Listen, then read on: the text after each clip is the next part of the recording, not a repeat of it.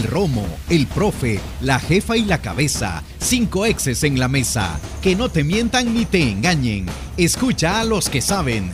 El único programa con personas que han vivido del deporte rey. Síguenos en nuestras redes sociales como Los Ex del Fútbol y escúchanos de lunes a viernes por Sonora FM 1045.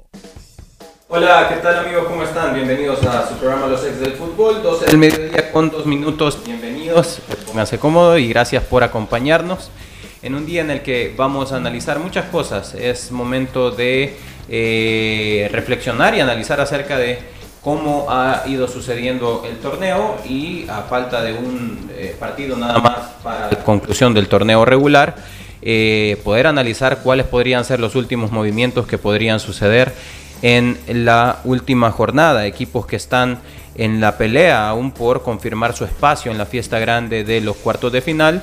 Vamos a tener eh, a profundidad análisis respecto a esto. Tenemos eh, llamada, de hecho, con eh, protagonistas del conjunto de Santa Tecla que está bastante metido en la pelea por la clasificación, así como otro par de equipos que podrían confirmar esa presencia en los cuartos de final a partir de la próxima semana. Aparte de eso, eh, antes de iniciar el programa, pues nos enterábamos de ciertas eh, noticias extradeportivas, un tema que ha llamado muchísimo la atención en el ambiente del de, eh, fútbol nacional, pues es el tema de la apelación que el Club Deportivo Luis Ángel Firpo logró eh, meter a la federación para análisis en una apelación respecto a eh, las alineaciones indebidas, eh, entre comillas indebidas, de Alianza en aquel partido en el que alineó a Henry Romero específicamente. Y pues bueno, teníamos la noticia de que ha sido declarado inadmisible por un trámite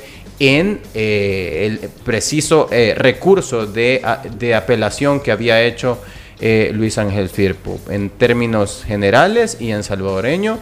Para poder hacer el recurso efectivo, Firpo tenía que haber cancelado 200 dólares para poder hacer esta apelación, es, utilizar este recurso de apelación.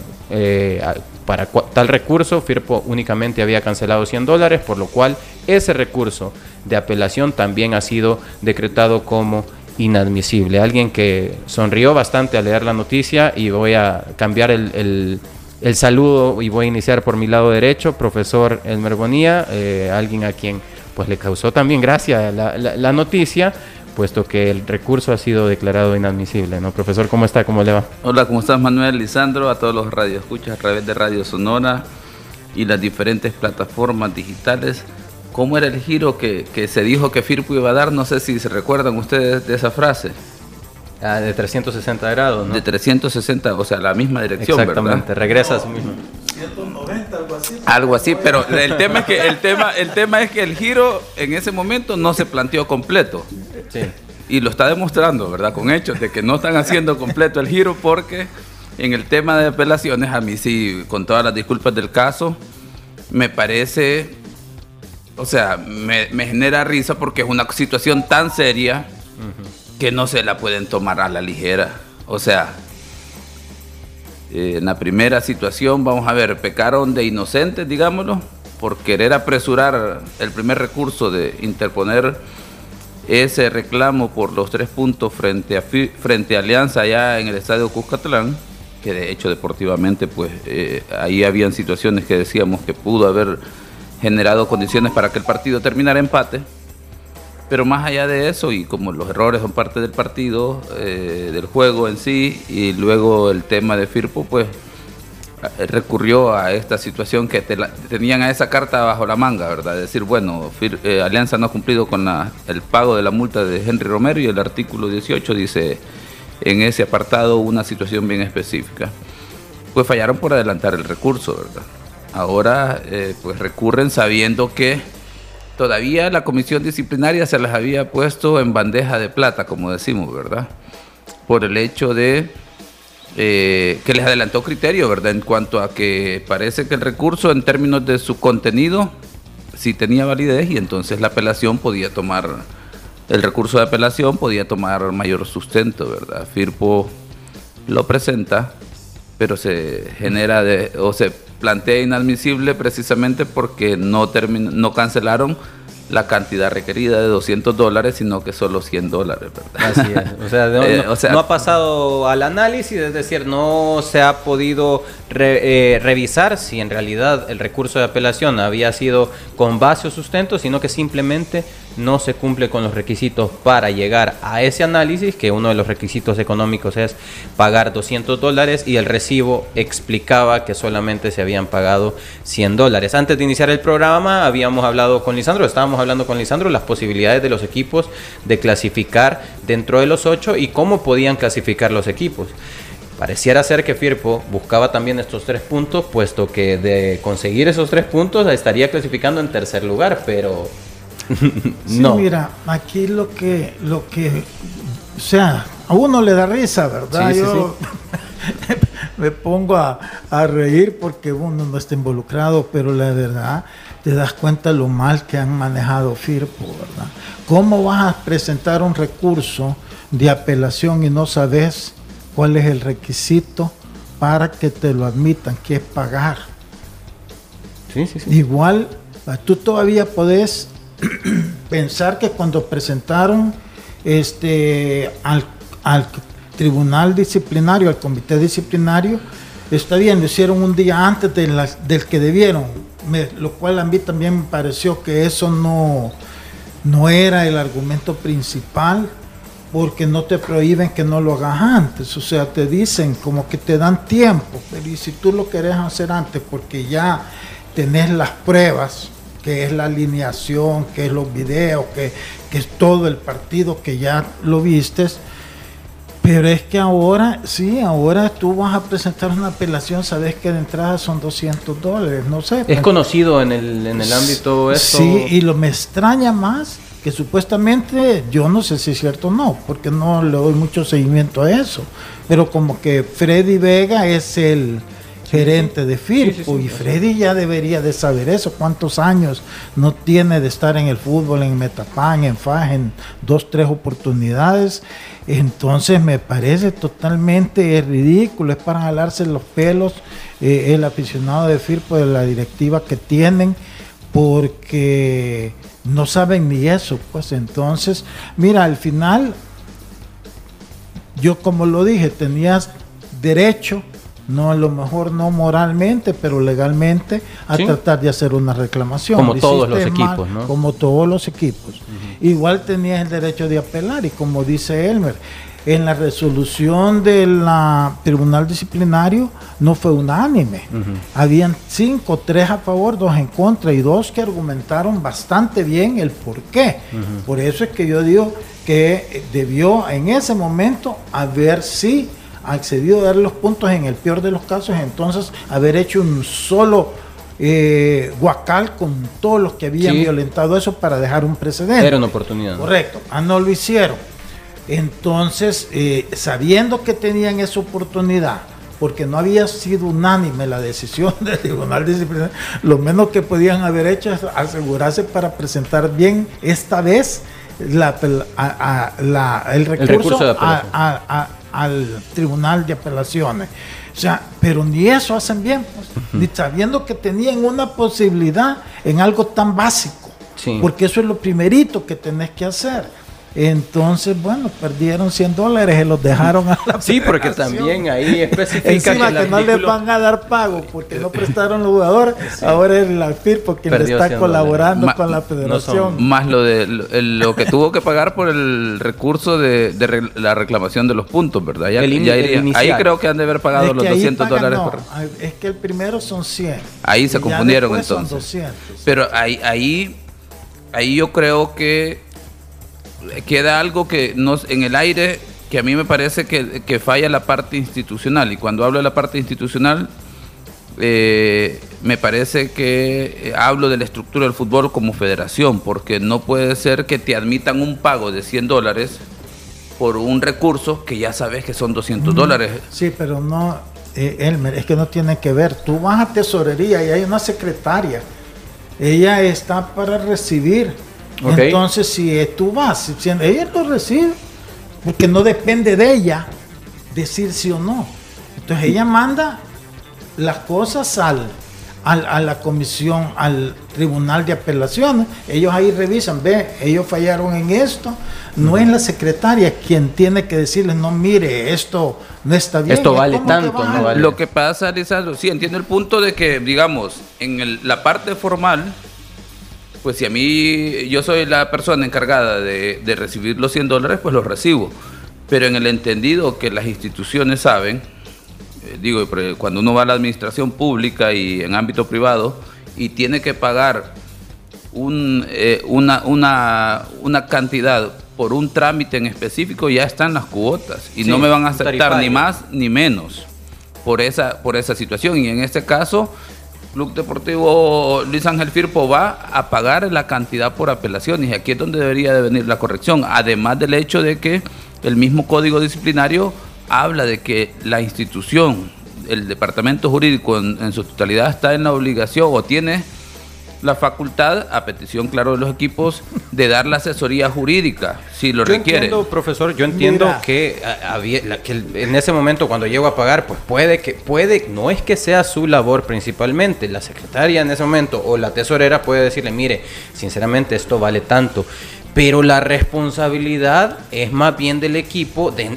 tener en mente y decir, el tarifario publicado y lo, el, tarifario oficial dice que esta apelación cuesta 200 dólares. Pues yo entiendo que no es la labor principal. Es que definitivamente, o sea, deja, retratada a la, a la, parte administrativa de FIRPO porque el código disciplinario te dice los montos. O sea, eh, eso sin duda, o sea, ellos son los responsables por el hecho de que ellos son los que tienen que cuidar los intereses de su equipo.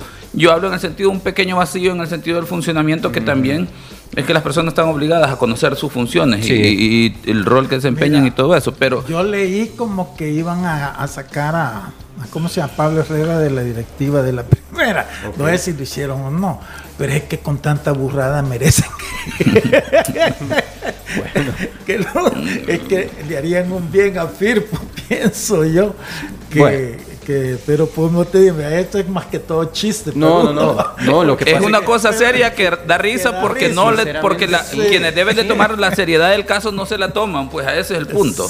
Ahora bien, eh, no es que quisiera seguir profundizando en ese tema, de verdad que es un tema eh, que al final es inadmisible, pero ¿qué, qué, va, qué va a pasar conociendo que Firpo ha, ha puesto primero una denuncia sobre este tema, después ha hecho una demanda, eh, perdón, una, una, un recurso de apelación sobre este tema. ¿Consideran ustedes que se va a quedar de brazos cruzados? ¿Firpo va a insistir en el tema? No, ya no puedes. ya no se puede insistir. Ya una vez apelaciones dice eso, ya no. Ok, perfecto. Puede, puede hacer un escrito al comité normalizador, pero en este caso el comité normalizador no. va a ir en contra de la institucionalidad y, y respetando lo que ya falló la comisión disciplinaria y el tribunal de apelación en ese sentido. hacerlo y mandarlo allá al TAS, ¿verdad? no, sé qué, no sé qué tanto tenga las dimensiones. También hay que pagar cuotas, hay que pagar montos ahí para eso. Y habrá Seguro que no es 200 dólares. Sí, seguramente. Y habrá que estar bien claro de cuál sería la tarifa para ejecutarlo. Más allá de eso, un tema muy importante que ha dicho Lisandro también acá en este, sobre este tema es cómo esto representaba una oportunidad para poder sentar un precedente. Al final, ya sea porque la eh, federación o, em, bueno, si la federación no eh, ha declarado como admisible este recurso de apelación y también por una responsabilidad de FIRPO, no hemos podido llegar a nada. Era un tema como para poder sentar precedentes, Lisandro, y por responsabilidad de uno o del otro no se llegó a nada, no se saca al aire también o a la luz cuáles son todos los equipos que en realidad... Eh, que, que, lo único que, que salió en una forma bastante discreta, aceptando el presidente de la comisión normalizadora, era como que tomaban nota y este que a partir de ahí iban a corregir. Bueno. Pero eso no es aceptar el, errorazo que habían cometido hasta esta fecha. Porque habían 10 equipos que habían violentado eso. Entonces digo yo, es que ahí es donde yo te digo, yo hubiera reestructurado todo. A mí no me hubiera importado quién terminaba en primero y quién en último para que sentara un precedente. Es que solo así va a hacer que estos directivos entiendan y además también eh, eh, eh, ellos responsabilizar al departamento jurídico de no tener cuidado en estas situaciones. Pues. Y parecería ser que Firpo fue cómplice al no pagar la cantidad adecuada porque pudo sacar el departamento jurídico la carta bajo la manga para decir, hey, esto es inadmisible y no vamos a profundizar sobre esta cloaca que hemos nosotros, eh, o este problema que hemos nosotros generado, porque el, eh, el, equipo fue cómplice y al final no se puede profundizar en ese tema y hasta ahí llegó eh, un tema que pudo haber sido incluso más controversial y pudo haber sentado un precedente, como bien decía Lisandro. Vamos a tener que ir a un corte comercial, se nos fue un bloque hablando sobre este tema, pero siempre creo que es... Hablar de FIRPO es importante. ¿Sí o no? Confirma, profesor, que hablar de FIRPO siempre... Llevamos tres semanas hablando de FIRPO casi que de lunes a viernes. Me encanta, profesor. Que el cansancio y el desgaste de la vida no te impidan vivir momentos inolvidables. Recupera tu vitalidad con Geriasil. Multivitamínico con minerales y ginseng. Geriasil H7 te da vida, te mantiene activo y te hace sentir de 20. Póngale vida a sus años con Geriasil calidad laboratorios suizos. Vamos a un corte comercial y al regresar hablamos acerca de las posibilidades que tienen ciertos equipos para ocupar esos ocho posiciones de privilegio en los cuartos de final. Vamos a un corte y regresamos. Los ex del fútbol. Regresamos. Walter Scott, el experto en el cabello del hombre. Todo hombre merece verse bien y más joven. Walter Scott el tinte diseñado para hombres que buscamos una apariencia natural en nuestra barba y cabello.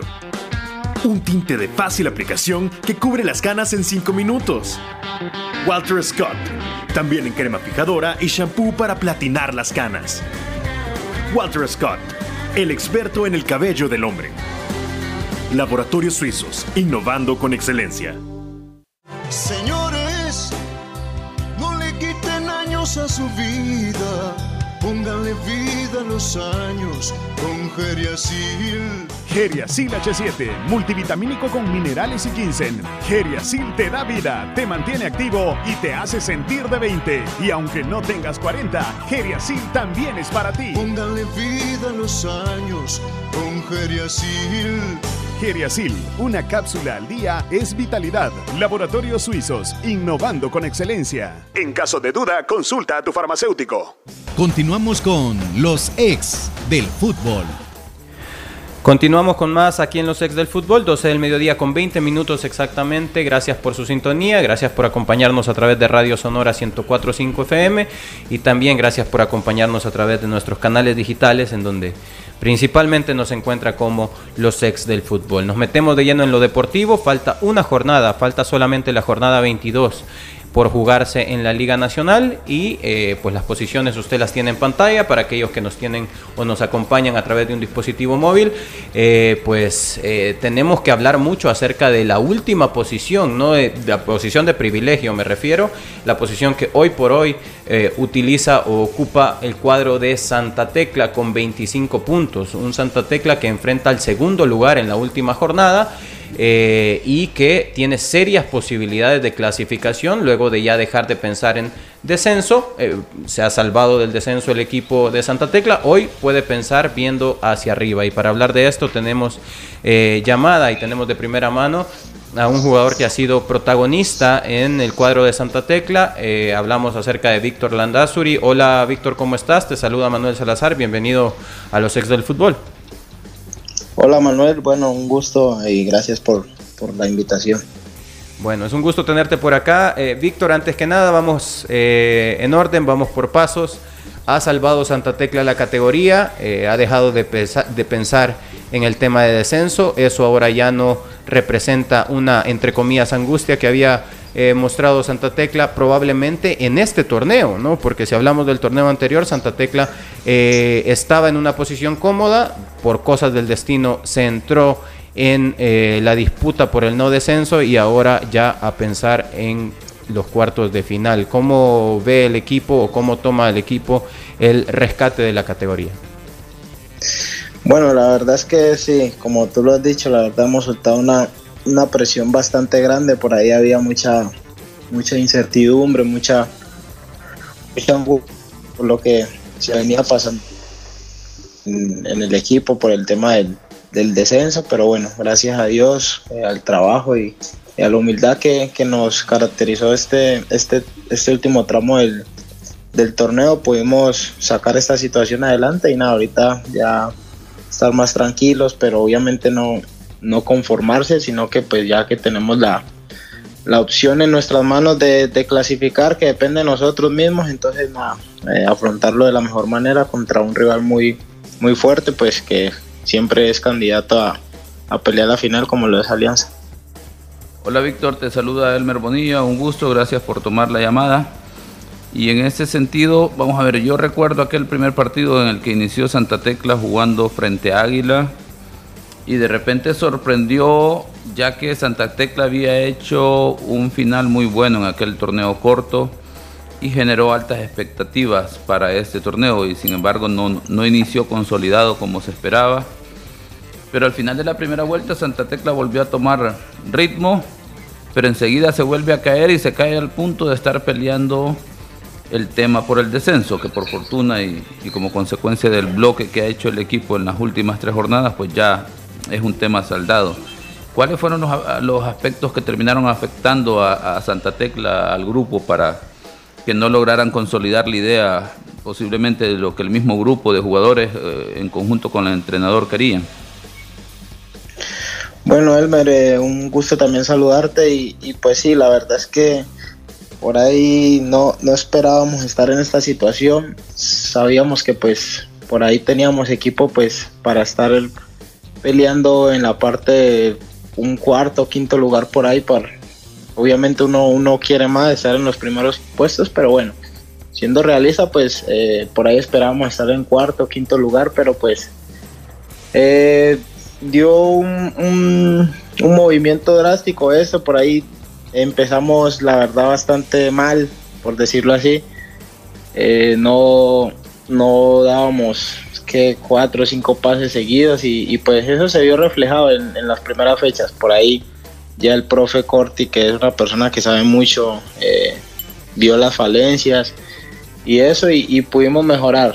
Pudimos mejorar, terminamos una primera vuelta pues eh, tres puntos abajo de los que, de los que nos habíamos propuesto, que eran eh, hacer 15 puntos en la primera vuelta y 15 en la segunda, para así sumar unos 30, pero, pero ya al finalizar la, la, la, primera vuelta, creo que donde el grupo tenía que ir hacia arriba, creo que nos caímos, falta de, de concentración, creo que hicimos errores muy, muy infantiles por ahí que nos pasaron factura, eh, partidos donde íbamos ganando y en el último minuto nos lo empataban eh, partidos donde en los primeros minutos nos, nos, marcaban y ahí nos costaba mucho revertir esa situación y creo que bueno, ya al final de, torneo creo que nos concentramos mucho, eh, creo que sabíamos que teníamos que cometer los menos errores posibles y, así fue, creo que pegábamos siempre en los momentos justos y ahí nos replegábamos bien, salíamos a jugar a la contra y nada, nos defendíamos bien y creo que eso fue una clave importante del profe.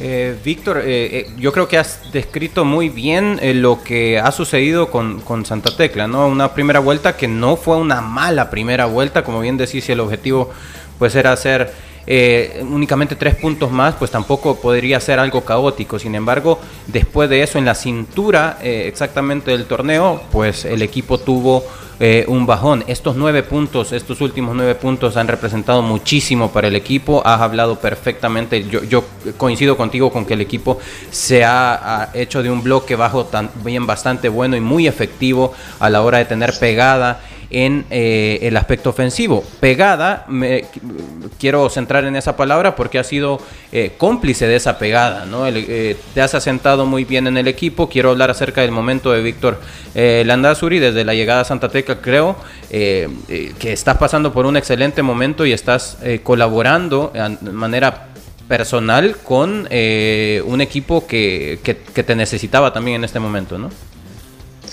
Sí, la verdad es que, bueno, para, para uno como extranjero más que todo, uno sabe que, tiene que aportar, tiene que sumar, tiene que siempre poner ese granito de arena y, bueno, creo que por ahí siempre cuando estábamos en, la situación mala, sabía que, tenía que aparecer, sabía que, tenía que, mostrar eh, mi, capacidad y, y, bueno, gracias a Dios pude pude agarrar mi mejor versión. Eh, por ahí el profe me dio muchísima confianza, entonces eso, eso es clave en en un jugador. Cuando un jugador tiene, tiene mucha confianza, creo que las cosas van a salirle bien y más cuando lo, lo hace con amor y con, con, ganas, creo que todo, todo se va a ver reflejado dentro del terreno de juego. Eh, obviamente pues cuando uno hace la diferencia eh, por ahí, cuando los partidos se pierden pues no, no se ve mucho el reflejo, pero ya cuando se gana pues eso sí, sí es bastante notorio. Entonces nada, contento porque la verdad puede, puede contribuirle mucho al, al equipo a, a, salir de esa, de esa situación que ningún futbolista quisiera sí, vivir. Y nada, ahorita ya concentrados en lo que viene, como te digo, vuelvo y te repito, no, no hay que conformarse.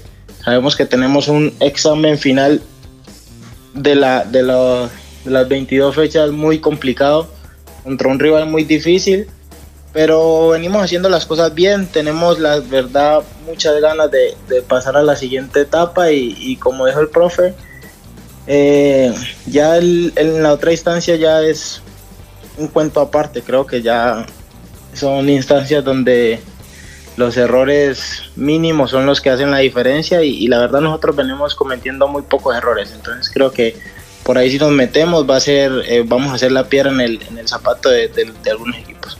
Víctor, ¿cuánto tiempo tenés ya en el fútbol salvadoreño?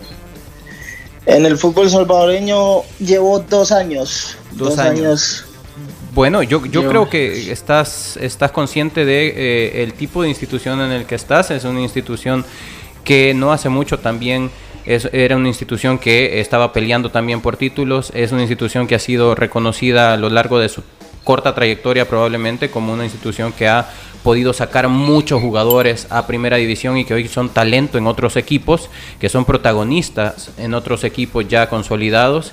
Y eh, quiero hacerte esa pregunta porque inevitablemente hemos visto caras nuevas en, eh, en, el equipo, ¿no? Hemos visto talento joven, el caso de Ocon, el caso de Lemos, hemos visto gente que ha estado aportando ya a la primera división. ¿Cómo ves a los muchachos el desarrollo de una categoría de reserva que ha sido bicampeona, incluso eh, la mejor eh, reserva hasta ahorita eh, en, en, lo que va de los últimos eh, torneos? ¿Cómo ves el, la productividad de talento de, del conjunto?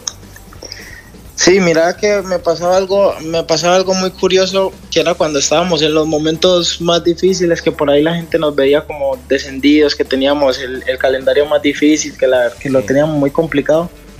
Por ahí yo me ponía a pensar era en los, en los jugadores de reserva y en, y en la femenina, porque son eh, eh, escuadras, eh, la reserva es un, un, creo que la mejor reserva de, del país, eh, sin exagerar, y, y, la femenina, pues ni hablar, son sí. chicas que, que, la verdad son, son muy buenas, y por ahí me ponía a pensar en eso, si, si descendíamos, qué, qué iba a ser de ellos, que el, el, proyecto, entonces creo que eso también fue una motivación extra para, para nosotros, eh, no dejar perder eso, y, y también lo, se lo transmitíamos a los, a los jugadores, tanto a Alan como Lemus, que vienen de la reserva, que pues que le metiéramos, que le metiéramos más del 100% para, para así eh, salvar a, a, a, sus amigos que en su momento fueron familia, que compartieron con ellos. Entonces creo que por ahí les inyectamos eso también y, y nada, las condiciones que ellos tienen.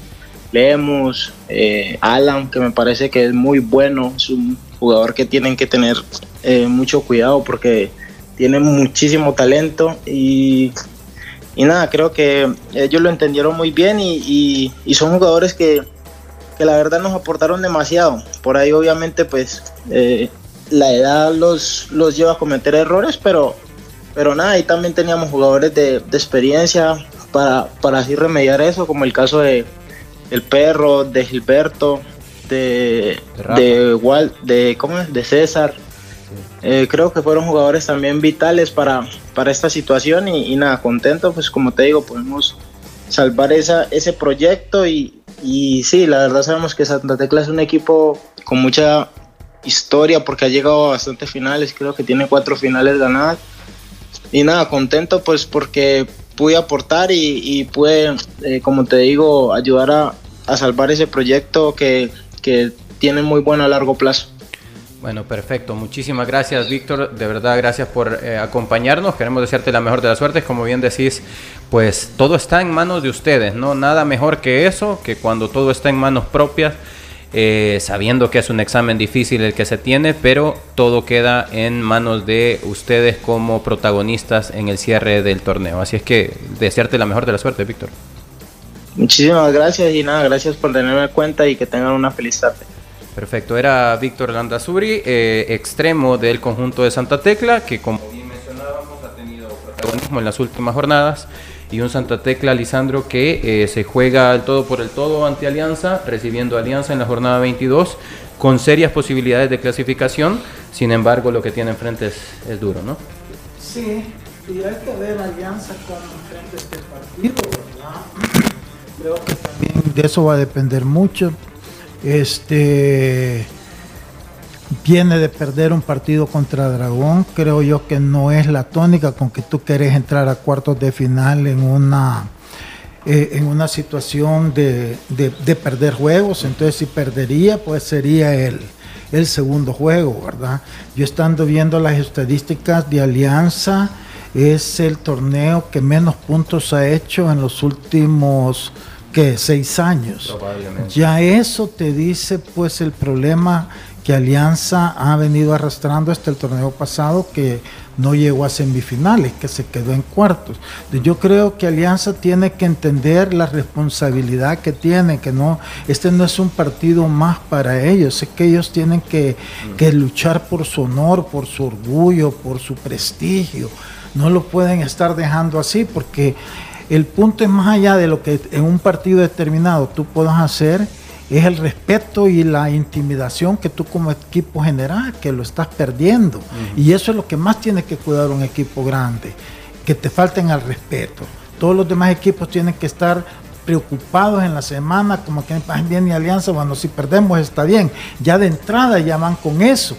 Pero Alianza está perdiendo ese factor de intimidación y ellos tienen que recuperar eso para que no les vaya a pasar lo del torneo pasado, porque igual el torneo pasado tenían la ventaja deportiva y quedaron eliminados en el Cuscatlán, no allá en Zacatecoluca. Entonces, este por eso digo yo que depende cómo Alianza llegue y enfrente este juego, así van a ser las posibilidades de Santa Tecla de ganar y este tener la opción de clasificar, porque Marte está con dos puntos atrás y juega con un Chalatenango, que ya está descendido, ¿verdad? A veces Chalatenango puede ir y tratar de despedirse de buena forma, pero igual, o sea, tampoco es un partido donde van a ir a dejar alma, vida y corazón, como decía. Si hablamos de quién la tiene más que, fácil, eh, pues, eh, o más accesible, Marte la tiene más accesible. Entonces yo creo que si Marte gana y Santa Tecla empata, entonces va a depender ya de la diferencia de goles y ahí pues Marte está consciente de eso. Entonces eh, va a ser una situación difícil para Santa Tecla, pero este, mira, Santa Tecla desde que sentó a, al portero, lo dije la vez pasada y no lo hago yo en forma personal, personal ni nada, pero es la verdad. Yo comentaba que no me gustaba esa actitud de él reclamándole todo el tiempo a sus compañeros y todo eso.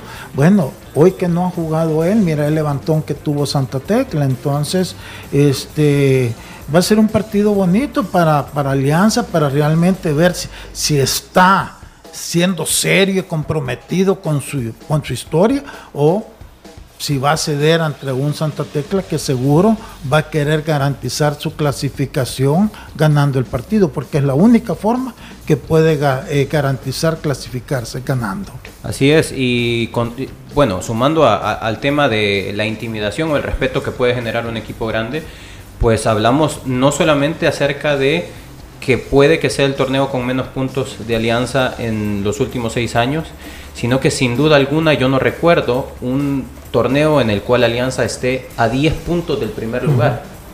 Siendo segundo lugar está a 10 puntos de Águila, que es primer lugar, y no creo que ese debe ser la forma en la cual Alianza debe llegar, porque hoy, escuchamos a Víctor Landazuri hablar acerca de sí es cierto, es un examen difícil el que tenemos el fin de semana, pero no es imposible y creemos que las cosas están en nuestras manos, cuando en otro torneo probablemente el discurso habría sido distinto, ¿no? Cuando se habla acerca de cerrar con Alianza, profesor. Sí, porque en el caso de Alianza ya vimos que es un equipo que puede fallar, ¿verdad? Lo vimos contra Atlético Marte, contra Dragón. Puede fallar. Entonces, dependiendo de, por ejemplo, el nivel de concentración y aplicación con el que puedan llegar eh, sus jugadores, por ejemplo. Y luego, la otra variante, recordemos que es una situación que posiblemente algunos entrenadores lo tomen en cuenta, el hecho de que tanto te jugás en esta jornada y luego sabiendo que la siguiente fase inicia el miércoles, en 3, 4 días, por ejemplo. Entonces, eso te puede incidir en, la toma de decisiones que 11 vas a alinear, por ejemplo. Seguro eh, sopesarás el hecho de si tenés algún jugador con fatiga muscular, cansancio, alguna molestia, pues lo dejarás descansando, aunque sea de tus mejores jugadores, porque estarás pensando en la parte de, de cuartos para tenerlo al 100%. Entonces ese es un elemento que puede, digamos, en cierta medida afectar y luego, pues el tema de lo que viene siendo Santa Tecla, tres victorias, creo yo que como bloque les da cierta confianza. Mm, a pesar de que terminan eh, ratificando la permanencia frente a Luis Ángel Firpo con ese gane de visita, pensaré yo que no les ha dado ese espacio a Santa Tecla de relajarse eh, para esta última jornada. Y eso implica que el equipo llega con los ánimos arriba, de tratar de hacer un cuarto partido con la misma intensidad eh, que en la que han hecho han realizado los demás partidos, los otros tres. Por lo tanto, puede ser una, un partido interesante, que es lo que plantea Alianza frente a la ambición que pueda tener eh, Santa Tecla. Sí, dentro de eso también mencionar lo que eh, también hablaba Víctor en la entrevista y él hablaba acerca de que como institución Santa Tecla, ellos sentían la responsabilidad del rescate de ciertos, eh, de, otras cosas, ¿no? Otras cosas que el equipo como institución ha mostrado eh, puntos altos en su evaluación, que es el hecho de eh, una reserva bicampeona, que es un equipo femenino que siempre pelea títulos y que gana títulos también.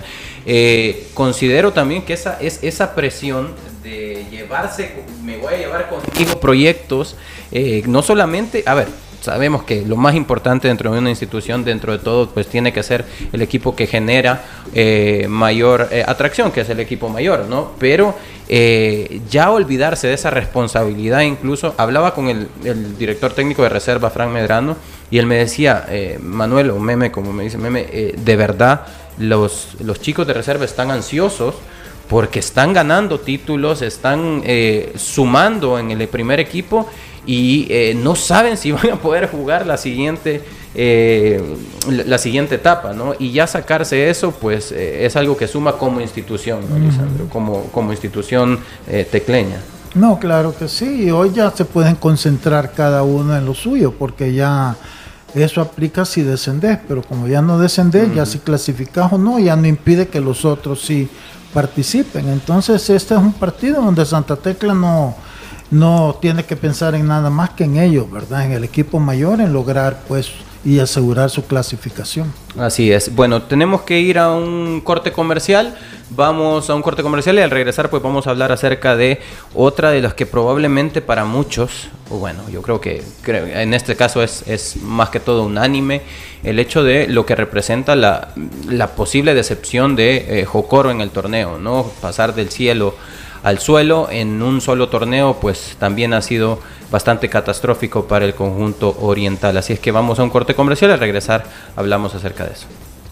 Los ex del fútbol. Regresamos. Señores, no le quiten años a su vida, pónganle vida a los años con Geriasil. Geriasil H7, multivitamínico con minerales y ginseng. Geriasil te da vida, te mantiene activo y te hace sentir de 20. Y aunque no tengas 40, Geriasil también es para ti. Póngale vida a los años con Geriasil. Geriasil, una cápsula al día es vitalidad. Laboratorios Suizos, innovando con excelencia. En caso de duda, consulta a tu farmacéutico. Walter Scott, el experto en el cabello del hombre todo hombre merece verse bien y más joven. Walter Scott.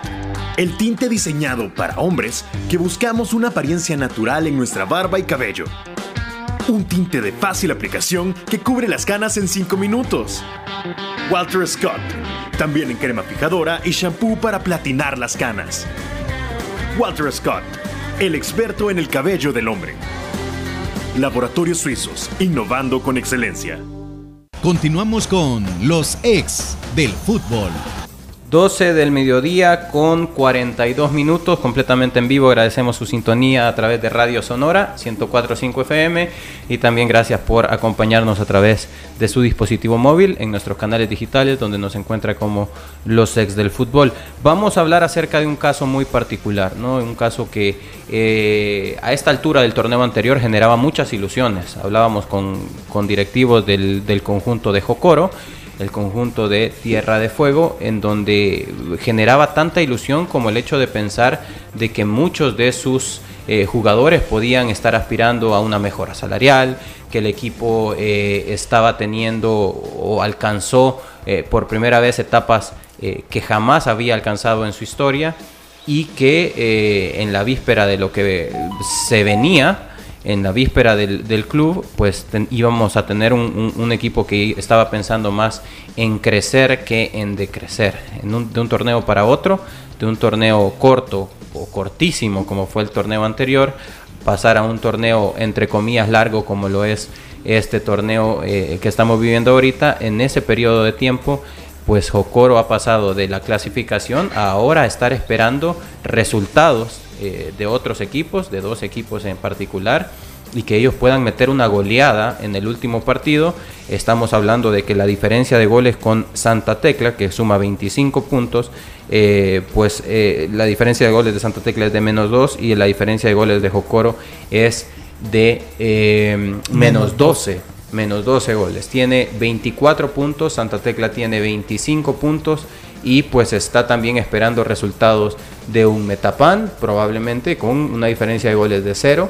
Eh, y pues también de un eh, club deportivo FAS. Eh, ¿Qué podemos hablar acerca de Jocoro? Un equipo que sin lugar a dudas, después de haber peleado el campeonato en el torneo anterior, profesor, ahora se viene abajo y está no solo supeditado a los otros resultados, sino también a golear para poder sacar adelante el barco de repente pareciese o genera la sensación de que Jocoro ha sido la, digamos, hasta el momento, hasta este momento, porque no está en puesto de clasificación, la decepción del torneo, pero ojo con Platense. Sí. Que ojo, eh, Platense llegó al torneo anterior haciendo historia dentro ya de su última etapa en primera división. Por ejemplo, peleando la final con Alianza en su primer torneo, luego quedando eliminado en semifinal con Alianza y luego termina en el torneo anterior ganándole a, Alianza en cuartos de final, lo que presagiaba que posiblemente le podía, le podía ir mejor, ¿verdad? Entonces termina eliminado, eh, si recuerdan, contra Chalatenango, me parece, si me corrigen. No, eh, no sé si con Jocoro también eh, queda eliminado. Ah, con Jocoro, sí, con correcto. Jocoro queda eliminado. Entonces, en ese sentido, eh, Platense estaba para seguir desarrollando el proyecto. De hecho, si recordamos las palabras del presidente que nosotros tuvimos la oportunidad de entrevistarlo, que aspiraban a ser campeones en este torneo. Sí, así es. Y en el torneo que han terminado último. Entonces, bajo esa dinámica, puedes decir que eh, la decepción del torneo tendría que ser Platense. Que, eh, de hecho, si vemos el tema de la, del descenso, estuvo más en peligro la posición de Platense en términos de lo que pudo haber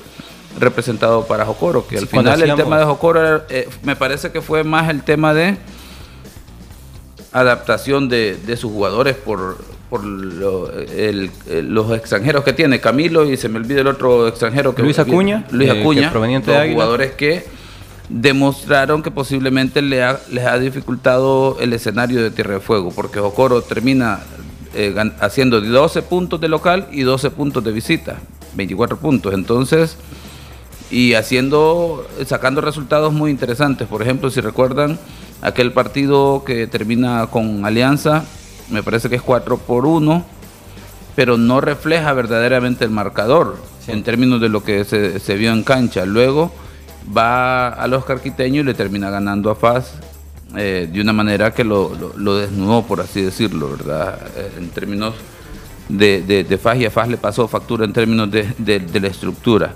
Entonces, pareciese que Jocoro ha sido decepción en cierta manera porque obviamente siendo el finalista uno lo esperaría protagonista, ¿verdad? Pero ojo que todavía tiene posibilidades, de estar ahí y ya luego, por las características de los jugadores, creo yo que puede ser un equipo peligroso a tomar en cuenta en ese sentido, porque ha demostrado que de visita puede ser tan efectivo como lo ha sido de local. Y luego me quedo con eso, insisto, que lo, de Platense a mí me parece que es el, equipo en cierta medida que mayor, mayor decepción ha generado por la expectativa. Es que tendríamos que, especular acerca de la no clasificación de Jocoro para poder determinar quién es, el, es la decepción. ¿Se animaría usted, Lisandro, a hablar acerca de la decepción y coincide con el hecho de que lo de Platense podría representar más eh, decepción? Ah, un hipotético escenario es Jocoro no consigue la, clasificación, suponiendo. yo siento que estamos haciendo el análisis hasta esta fecha. Así ah, ok, ok, no podemos ante qué va a pasar el fin de semana. Ok. Pero no, mira, para mí la gran decepción es fácil, el campeón. Ok. Y este, tú no puedes hablar de Platense, ni puedes hablar ni siquiera de Jocoro, porque normalmente ellos en ese nivel siempre han andado. Ok. O sea, quizás Platense no, pero Platense su historia en primera división es bien cortita, nueva. Este es su segundo, termina su segundo año, correcto. Entonces, y eso es producto a veces de la inexperiencia de, sus directivos, eh, porque mantener un equipo en el estándar de los primeros lugares no es fácil. Y ellos creo yo que se han equivocado y bueno, hoy como cada vez vinieron para abajo, ¿verdad? Es cierto que el torneo pasado eh, dejaron a la alianza, pero en cuartos quedaron eliminados en, este, en semifinales. Entonces yo pienso que la gran decepción es FA, porque FA viene de ser campeón. Entonces, si estamos hablando que está casi a 20 puntos del primer lugar, ese sí para mí es una decepción porque las expectativas de para FA eran mucho mayores que para las de Jocoro. Si Jocoro hubiera vuelto a hacer un torneo como el torneo pasado, que hoy sí fue un torneo, no el relampaguito del torneo pasado, entonces tú puedes decir, puchica, qué sorpresa pero lo del torneo pasado no fue sorpresa, vuelvo y repito, fue sorpresa para lo malo, para engañar. Pero eso no se puede valorar. Lo que pasó el torneo pasado, sí que yo lo insisto, entonces no hay que traerlo porque entonces como que nosotros estamos eh, avalando eso que se hizo y no podemos avalar semejante barbaridad. Hoy sí, y ahora dentro de las expectativas que se puedan formar, no los directivos, porque los directivos todos quieren ser campeones del primer partido, los aficionados, la prensa y todo eso, pues yo siento que, las dos grandes decepciones, primero es FAS. Ok. Y después Alianza. Ok. Porque Alianza estaba para más con la venida del profe este, Lara, eh, se creía, pero claro, se topa con un equipo que ya hemos hablado, no es pero aún así, este, no limitado en calidad, sino en este momento, porque si Alianza juega nuevamente otra vez con su plantel completo, si puede terminar siendo porque lo tiene. El punto para mí, por eso es que no es la gran decepción. La gran decepción es FAS, porque todas las expectativas desde que llegó hace un año la nueva empresa que se hizo cargo este, claro, ellos se vieron beneficiados de ese torneito y quedaron campeones, pero más que todo por todo lo que vendieron, ¿verdad? De que primero iban a hacer 12 meses de salario, después o ya no, después que esta cosa, después lo otro. Han ido como cambiando mucho. Este torneo es que supuestamente que hubiera sido la culminación después que le iban a invertir un montón de dinero, acordémonos aquellas expresiones de que eran bimillonarios, y claro, eso no lo dudo que lo sea, este, pero al final eso no se traduce, porque por mucha plata que tengas, en que las cosas te las hagan bien, porque al final no es ni culpa de ellos, porque ellos están allá. Ese es el gran problema y es lo que yo eh, eh, eh, exteriorizaba antes, que yo decía que me daba lástima que pierdan su inversión, porque fíjate que ya le, perdió Martín con, con, Limeño, porque él vive allá, él mandaba dinero puntual, siempre el equipo pagó, pero él no estaba acá. ¿Y qué pasó? Le descendieron el equipo. Hoy Chalatenango, Bertilio vive en Estados Unidos, entonces no tienen contacto con la gente, entonces pierde la inversión que hizo. Ahora está la gente de AMG, ¿verdad? Sí. Que también viven allá. Entonces confían en gente que no sabe manejar los proyectos, terminan mal. Entonces, este, para mí el problema de FAS es ese. Y es una lástima porque todos vimos con buenos ojos todo lo que, los proyectos que se hablaron, la, la, la ley, todo eso que despertaron ellos en que iban a hacer algo distinto. Y bueno, al final es cierto que les están pagando los jugadores, porque ahí yo no he oído ninguna queja, pero ya vimos el mal manejo que hicieron. Este torneo ha sido un desastre.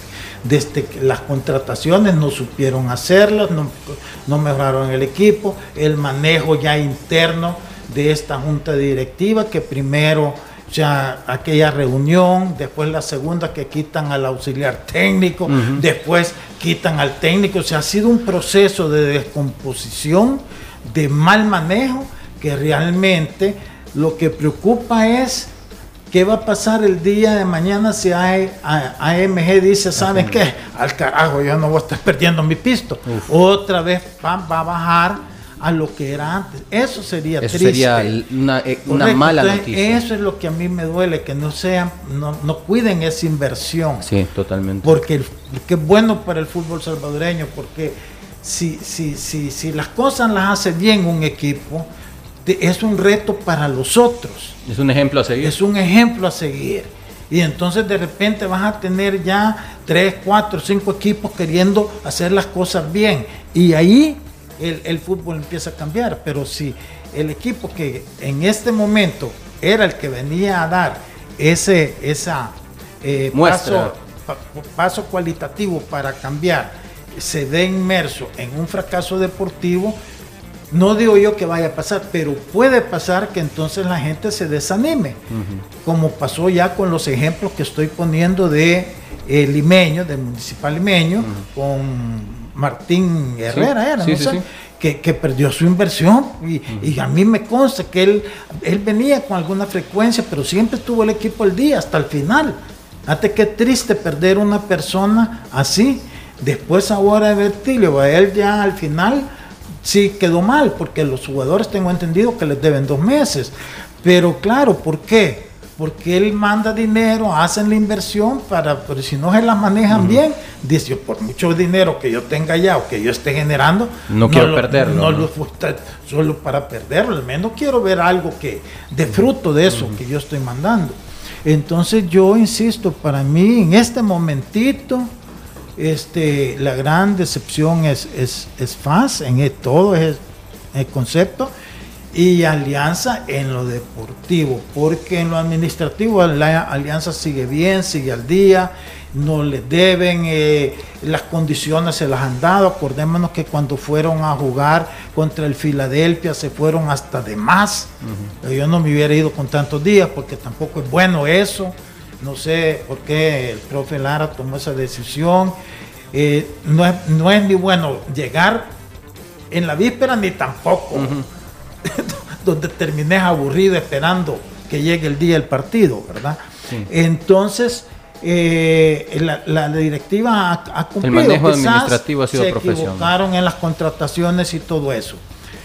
Entonces, por eso digo yo en lo deportivo, pero, pero Jocoro no, Platense tampoco. Si es que Jocoro, si no es por ese torneito, quizás ni se hubiera clasificado, se hubiera clasificado como otras ocasiones en octavo puesto y queda eliminado en cuartos. Entonces, este, este, este es su, su, posición normal, no regular. están dentro de ese pelear por un octavo, de, de octavo a, a, a, a, doceavo puesto, ahí andan. Bueno, quizás doceavo no, porque siempre se han manejado no han estado comprometidos. nunca en Con descenso no se han estado, no, están comprometidos. Pero, pero tampoco ha sido un equipo ni que haya llegado a semifinales. siempre que se ha quedado en cuartos de final cuando ha clasificado. Entonces es un nivel. Lo de Platense sí uno puede decir, bueno, los primeros tres torneos, pero es un equipo eh, joven en la primera como para decir que vaya, que, que merecía o tuvo sus buenos resultados, sus momentos. Ahora viene el gran reto, después de este fracaso, realmente si son capaces de recomponerse y al menos estar, yo nunca ni los pondría en los primeros cuatro, los pondría del quinto al octavo. Y eso ya es un gran mérito para un equipo que no son tradicionales, porque hay que entender que los favoritos siempre son los grandes en todas partes del mundo. De repente puede haber sorpresas, como vaya, Jocor el torneito relámpago, o como Platense que llegó a la final contra Alianza. Son sorpresas, pero no es lo que lo normal en ellos. Lo normal es que esté un Águila, que esté un FAS, que esté un Alianza, que esté un Firpo. Eso es lo normal. Sí. Eh, ¿Está de acuerdo, profesor? Pues no, no estoy de, no estoy de acuerdo. se aprovecha. No estoy de, acuerdo. Sí, sí. No estoy de acuerdo. No sé por qué no me extraña que no esté de acuerdo, profesor. Porque, porque fíjate que de hecho, de repente, vamos a ver, si hay, si tiene lógica y, está dentro de la parte de lo correcto en el sentido de que a estas alturas, seguro el aficionado de FAS esperaría algo diferente. Pero FAS está sexto como terminó en el torneo anterior y las posibilidades de campeonar están abiertas una vez clasificado. Entonces, ¿qué va a pasar con un FAS en final, por ejemplo? Este FAS con todas esas dificultades que se ha hablado. Es que Elmer, acordate que yo cuando empecé dije hasta, hoy. este día, no estoy pensando lo que no por eso. el fin de semana. Hasta ahorita, un campeón que un aspirante a ganarle el título te saque 19 puntos no, disculpame, yo no, sé cómo ves vos eso de bien. No, pero es que, pero es que de hecho. puntos pero, es que al final, al final en un torneo de fútbol ah, nos olvidamos de todo y solo se queda en la memoria el campeón. pero él me vuelve y repite que no me estás escuchando. No estoy hablando lo que va a pasar, estoy hablando hasta ahorita. Por eso, pero es que no tenemos un FAS que no es diferente al torneo anterior. O sea, las posibilidades ahí está. En términos, si revisamos, que lo, en la parte de administración sí, pero en términos deportivos, FAS ahí está con las posibilidades para estar peleando por el título. Bueno, lo cierto es que eh, FAS, eh, hablando específicamente de FAS, FAS era llamado a ser un equipo. Hasta Firpo está para pelear el campeonato, ¿no, Manuel? En este momento. ¿Y cuándo no? eh, desde este momento es un llamado a ser eh, un modelo a seguir, un ejemplo administrativamente a seguir y coincido con el hecho de que es un equipo que ojalá eh, no tire la toalla administrativamente porque las intenciones del equipo son definitivamente dejar huella en el fútbol salvadoreño y ojalá los demás equipos puedan eh, tomar eso como ejemplo para poder ir sacando adelante porque ah, hemos mencionado muchas veces o Lisandro ha mencionado muchas veces el concepto de mejora continua ¿no? y el concepto de mejora continua va a seguir creciendo o se va, va a seguir permeando en el fútbol salvadoreño, sí y solo sí hay un equipo que, o varios equipos que puedan dar el ejemplo como tal. Si eso no existe, pues vamos a seguir igual. Eh, tenemos que irnos despidiendo, producción. Eh, vamos a agradecer también la sintonía de todos a través de Radio Sonora y también a través de nuestros canales digitales. Nos vamos a escuchar y nos vamos a ver el día de mañana. No nos quedó espacio para poder eh, hablar acerca de los genios de la tribuna que también expresaban acerca de todos los eh, comentarios que hemos eh, tenido en este análisis. Nos quedamos hasta acá. Gracias por su sintonía. buen provecho para aquellos que almuerzan y cuídense. La autoridad, el romo, el profe, la jefa y la cabeza. Cinco exes en la mesa. Que no te mientan ni te engañen. Escucha a los que saben. El único programa con personas que han vivido del deporte rey. Síguenos en nuestras redes sociales como Los Ex del Fútbol y escúchanos de lunes a viernes por Sonora FM 1045.